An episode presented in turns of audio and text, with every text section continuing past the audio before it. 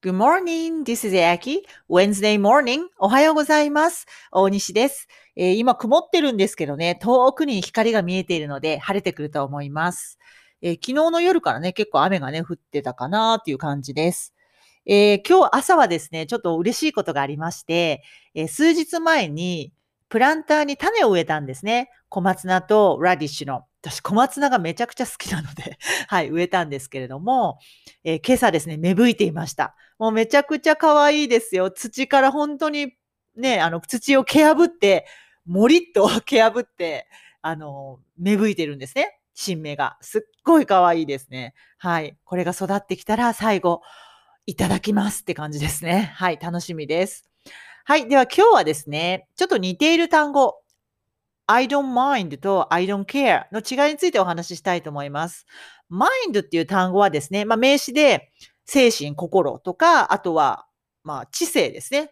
えー頭脳とか知性。まあ思考、思考全般に使いますね。思考全般。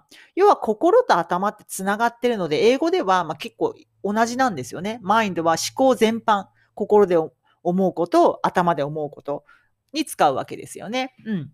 で、動詞で I don't mind っていうと、気に触らないという意味になります。嫌じゃないということですね。うん。mind は気に触るという動詞なので、それを否定して I don't mind だと気に触らないということです。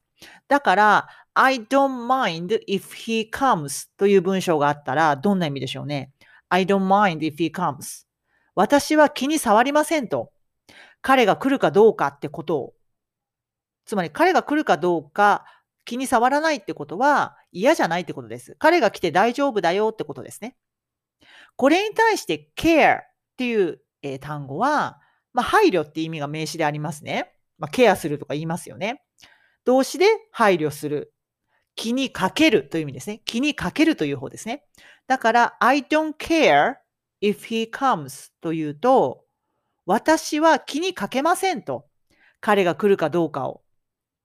つまり、どうでもいいということです。興味がないということなんですね。これ結構意味違いますよね。はい。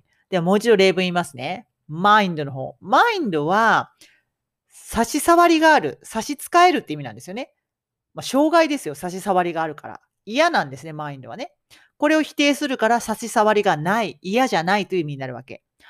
I don't mind は差し障りないです。嫌じゃないですって意味なんですね。I don't mind if he comes. 私は嫌じゃないです。差し障りないですと。彼が来るかどうかを。これに対して I don't care。care は配慮する、気にかけるだから、I don't care は気にかけませんっていうことなんですね。だから、興味がないっていうことになるんですね。I don't care if he comes. 私は気にかけません。興味ありません。どうでもいいです。彼が来るかどうか。っていうことなんですね。はい。ということで、I don't mind と I don't care 意味が違うので、もう一度言っておくと、mind っていう動詞は、差し障りがあると覚えてください。差し障りがある。差し障りがある。つまり嫌だってことです。嫌だってことね。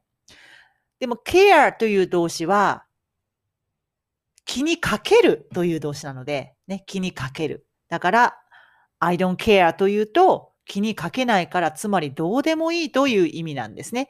無関心ということになるわけですね。